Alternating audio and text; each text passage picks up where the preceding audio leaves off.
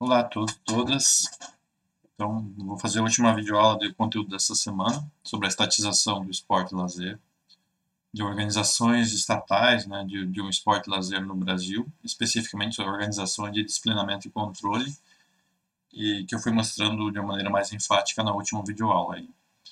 E agora, a última, é nessa última, nessa última, diria assim, trecho aqui da, da, desse conteúdo dessa semana, eu vou mostrar assim, dois esforços específicos de como esse disciplinamento e controle foi acontecendo e, enfim, fazer um fechamento dessa reflexão. Bom, um primeiro exemplo de como esse disciplinamento e controle foi acontecendo a partir do CND, do Conselho Nacional do Esporte, está tá descrito num, num trabalho de, de, pesquisa desenvolvido pela professora Janice aqui da, da casa, que é o processo de que investigou o processo de abrasileiramento das entidades esportivas. Né? Então, é, dentro do, dessa expectativa do, do Estado Novo de, de construir, uma, construir por decreto, por um esforço de, de ditatorial, é, por um esforço autoritário, né, controlando os veículos de comunicação, controlando e disciplinando as entidades sindicais, entidades esportivas, assim, é, essa pretensão do, da identidade nacional que nega as diferenças regionais em prol de uma, de uma unidade cívica e patriota única, né? É, dentro desse, desse contexto é que, que esse processo de disciplinamento e controle das entidades esportivas vai acontecendo aqui. Dentro desse contexto que se cria a primeira organização, um primeiro esforço de organização estatal é, do esporte e lazer no Brasil. Bom, é, Bem, só no contexto da, da, da, do final da Primeira Guerra e do início das, do, do, dos, dos movimentos do início da Segunda Grande Guerra Mundial, né? então tudo isso está no, no contexto aí desse, desse debate.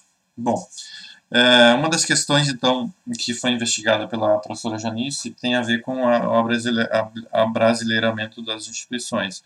O associativismo esportivo brasileiro, talvez uma, uma boa parte do associativismo brasileiro, associativismo esportivo brasileiro e a criação de entidades de prática esportivas, clubes, associações recreativas, é agremiações, e vinha relacionado a elas as entidades de administração do desporto, do desporto esteve vinculado, está vinculada a movimentos de imigração, né, movimentos de, de, de, de, populações, povos, pessoas, grupos eh, étnicos que vieram é, por diferentes motivos, diferentes formas, enfim, não vou entrar nesse, nesse debate, vieram viver no Brasil e trouxeram como forma de, de, de cultivo de identidade, de, de, de, de, de constituição de identidade, relacionar uns, uns em relação aos outros, a questão do, do associativismo esportivo, como já tratei isso lá no, na primeira semana de aula.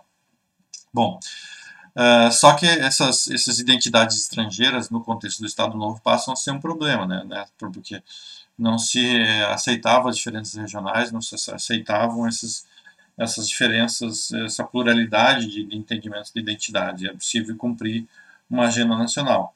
Então, para isso foi necessário é, ao Estado Novo a, a, a, a produção de um decreto de 1938 chamado Lei da Nacionalização e que obrigava as entidades a trocar suas denominações, assim como prover a redação de novos documentos oficiais, atos, estatutos e tudo mais, em idioma português e não mais nos idiomas das, dessas populações, dessas comunidades de diferentes etnias.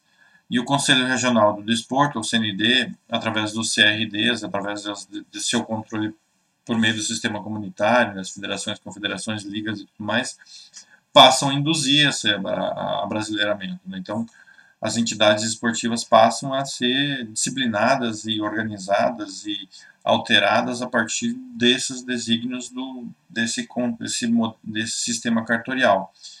E as entidades que não cumprissem isso não deveriam existir, deveriam ser penalizadas ou fechadas. Né? E, começavam a ter processos de suspensão temporários, depois impedimentos definitivos em relação às suas atividades.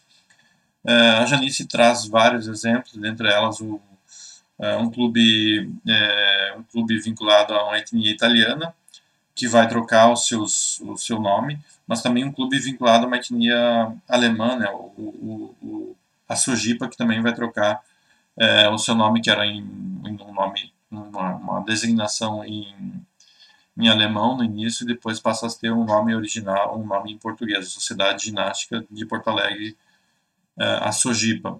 Né? E um, do, um, dos relatos, uma das descrições do trabalho, das análises do trabalho da, da professora Janice é justamente esse processo de policiamento e até de criminalização das, das atividades é, dos clubes que mobilizavam essa identidade étnica, né, aproximando esses clubes ao nazismo, por exemplo, para poder é, criar esse, esse processo de criminalização e, portanto, de abrasileiramento, né, de unificação, de paz, de harmonia, de unificação do Brasil e essa, unificação por decreto que eu tenho tratado aqui, né. Bom, outro trabalho que eu menciono que vale a pena, vale a pena mencionar é uma dissertação de mestrado defendida pelo Vitor Lucas Faria de Pessoa, que é orientado pelo professor Kleber Dias na Universidade Federal de Minas Gerais.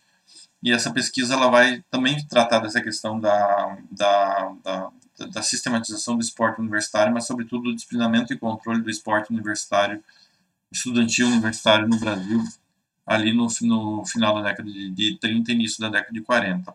Da mesma forma, os, o, assim, como já existiam os, os, as entidades esportivas né, comunitárias, federações, confederações, ligas comunitárias né, das diferentes modalidades, até a década de 30 já existiam é, entidades esportivas universitárias, estudantis. Então, é, essas, essas entidades eh, esportivas, recreativas, estudantis e universitárias já existiam na década de 30, né, e elas cumpriam um papel político relevante, de, de, de, enfim, de é, naquele sentido da, da, candidatura esportiva que eu comecei ser esse, essa disciplina aí na, na primeira videoaula, de que, de, de que era um espaço de constituição política, de, de, de entendimento político também, um espaço de, de, de organização esportiva. É, então, ao longo da década de 30, houve uma aproximação dessas associações é, esportivas, estudantis, universitárias com instituições políticas, com partidos políticos e, e governos também. É, só que do da, da, perspectiva, enfim, esse, esse, envolvimento político, esse envolvimento do, do, do, do setor esportivo estudantil e universitário não ficou fora dos horizontes né, do, do, do Estado Novo. Né? Era preciso controlar, disciplinar, é, organizar dentro do, do script do nacionalista e corporativista do Estado Novo. Então, é, o Estado Novo passa a olhar para essas entidades e passa a compor um, um, um conjunto de, de, de elementos de oficialização delas. Assim, vai poder existir se fizer isso, vai poder existir se fizer aquilo e tal. Essas entidades estudantis e universitárias tensionaram, né, ou seja, resistiram a isso, mas cada vez mais as entidades vão, é, vão precisando de apoio financeiro. E muitas delas passam a, a, a aceitar o apoio financeiro do, do, do, Estado, do Estado Novo, e, e a, a aceitação desse, desse Estado, desse apoio financeiro passa a, passa a também ser uma aceitação do script, da, da, da retórica nacionalista de união dos estudantes, dos, dos universitários, como é, parte de um país, de uma nação, de uma família brasileira, né? vamos dizer assim, numa, numa lógica estado-novista. Uh, o, o, o, governo sofreu algumas derrotas em relação a essas, essas unidades estudantis, mas em grande parte o governo conseguiu, através do CND, através do CND, CRDs, a, a incorporar, aparelhar essas entidades esportivas. É, uma das questões, por exemplo, que, que mostra esse aparelhamento é a criação da Confederação Brasileira de Esportes Universitários, a CBDU, CBDU e dentro dos estados, as confederações brasileiras dos esportes estaduais, no caso do, do, do Rio Grande do Sul, Confederação Brasileira de, de a Confederação Gaúcha de Esportes Universitários. Então, lá, lá em, na, na, década de 40 se cria a Confederação Brasileira de, de Esporte Universitário, que substitui uma confederação já existente, que era resistente ao, ao, ao Estado Novo, né? a Confederação Brasileira de Esportes é, Estudantis. E essa, enfim, essa Confederação Brasileira de Esportes Universitários estava alinhada ao, ao Estado Novo. Né? Era uma espécie de sucursal, né, como o estudo que eu estou mencionando aqui, era uma espécie de sucursal do Ministério da Educação né, que seguia suas diretrizes. Então foi preciso criar uma, uma federação de esporte universitário que vai seguir efetivamente o script do, do, do, do Estado novo, né, do Estado desse, desse Estado ditatorial, em substituição a uma entidade estudantil já existente que era resistente, que, era, que não era, enfim, que era fazia contraponto ao Estado novo. Então isso vai, vai evidenciando né, como um sistema esportivo é, vai sendo apropriado, vai, de alguma maneira vai sendo apropriado, é, vai sendo criado também, né, nessa lógica, vai sendo não só apropriado, mas também vai sendo criado para para se apropriar da, das instâncias é, de organização estudantil, é, estudantis universitárias. Olha, se a confederação já existente não está alinhada, então vamos criar uma nova federação, vamos sistematizar um novo bloco de poder esportivo, vamos criar uma nova confederação, vamos reconhecer essa em detrimento dessa e essa que vale do ponto de vista do, do, do, do cartório esportivo, do CND, dessa organização esportiva, essa que tem, vai ter validade, essa que vai, ser, vai conduzir o esporte universitário brasileiro, que vai receber recursos e tudo mais, as subvenções e, os, e as, isenções, as isenções de impostos. Então, esse processo de burocratização é um processo de burocratização cartorial, né, tutorial, como eu vim mencionando, vale a pena mencionar isso, vale a pena destacar isso. É, é a primeira vez que o, que, que, que o, Estado, o Estado brasileiro cria um, o Estado brasileiro do ponto de vista do, da nação, né, do ponto de vista de, do, de uma organização nacional que cria um, um sistema de organização nacional do esporte brasileiro e, e, quando isso acontece, ocorre nessa perspectiva de disciplinamento e controle cartorial e tutorial. Uh, bom, eu acharia assim que essa esse, esse movimento de 1937 a 41, que aconteceu entre 1937 e 41, é uma passagem de uma política de governo para uma política de Estado. Ou seja, o que é uma política de governo?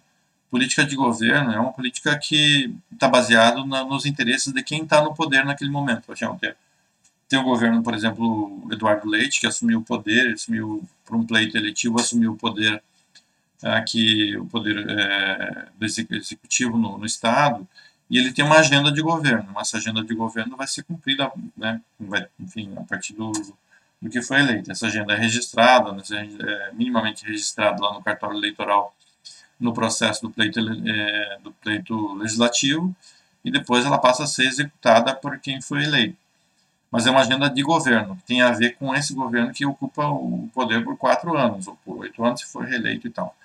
É, então, quando a gente fala uma política de governo, é essa política que está vinculada ao bloco que está no poder, né? esse, esse, esse, é, esse, esse, arranjo político é, que está no poder. Não é uma política de Estado. Já uma política de Estado tem a ver com é, a institucionalização de alguns, de alguns elementos que vão se, se manter é, se manter de maneira muito forte, independente de qual governo vai estar presente. Então, quando a gente fala em política de Estado, a gente está falando normalmente de uma institucionalização de aparatos, de elementos no aparato é, administrativo do Estado, que são tão fortes, que são tão importantes, que vão, que são independentes do governo que vão, que vai estar presente. Né? Então, o governo Leite tem como no processo de governo ele, ele tem um conjunto de legislações, designações e de institu institucionalidades que ele tem que cumprir no seu governo, independente se ele gosta ou não gosta, se ele concorda ou não concorda, é uma política de Estado, ele tem que desenvolver. Né? Ele pode criar nuances e tal, e coisas afins, mas ele tem que cumprir essas agendas de Estado. Então, o que acontece no, em 1940 em relação à organização esportiva brasileira é que o esporte passa a ser uma política de Estado. Quando se cria aquele sistema de, de controle, aquele sistema de disciplinamento e controle, que é o elemento mais à esquerda do que eu fui mencionando ali da, é, naquele esqueminha de disciplinamento e controle da organização esportiva brasileira, se cria, na verdade, uma política de Estado. Se cria uma institucionalização de como se deve funcionar as organizações esportivas independente do governo que está à frente. E isso foi tão forte, esse processo de disciplinamento e controle, esse sistema de disciplinamento e controle, que ele se mantém até, que se manteve até a década de 80 no Brasil, até a Constituição, até a promulgação de uma nova Constituição em 1988. Ele foi sendo tensionado já desde o final da década de 70, com a reabertura democrática, mas ele foi se mantendo. Né? O CND só foi extinto uma lei de 1993, a chamada Lei, é, lei Zico. É, então, só foi efetivamente extinto em 93, o CND, esse, esse órgão cartorial. É, então, ele foi se mantendo como uma instância institucional de, de disciplinamento e controle por muito tempo. Claro que a partir da década de 70, eu vou explicar um pouquinho mais isso mais adiante, ele foi perdendo força. Né? Final de 60, 70 já começa a perder força e rivalizar com outras com outras é, instâncias organizativas aí do, do esporte e do lazer brasileiro. Mas eu, isso é um, para outra, outra aula. Mas eu quero dizer que esse sistema de disciplinamento e controle passa a ser um, um elemento institucional da organização esportiva brasileira que ainda hoje se mantém em alguma medida, que tem importância, tem poder, tem, tem sentido e faz, faz sentido, né, é verossimilhante, e que organiza as formas de gerenciar e sistematizar o esporte brasileiro. É, bom, basicamente é isso. Então, que, que aconteceu, na verdade, na década de 40, final da década de 30 e 40, no estado, sobretudo no Estado Novo, é justamente esse processo de, de construção da passagem de uma política de, de governo, que dependia do governo, do governante, desses acordos, como eu vim tratando no primeiro videoaula, de uma passagem de uma política de Estado, né, que, o, o esporte passa a ser parte do aparato de Estado, no sentido de disciplinamento e controle e que isso vai se tornar muito forte, muito, muito coeso e que vai durar por muito tempo no Brasil e que ainda hoje dura, e ainda hoje faz sentido, ainda hoje as pessoas vão é, gerenciar o esporte, vão organizar o esporte a partir dessas referências é, de disciplinamento e controle, né? faz muito sentido isso ainda hoje, tá? Então basicamente é isso é, para essa semana. Agradeço a atenção de todos e de todas e até semana que vem. Abraços.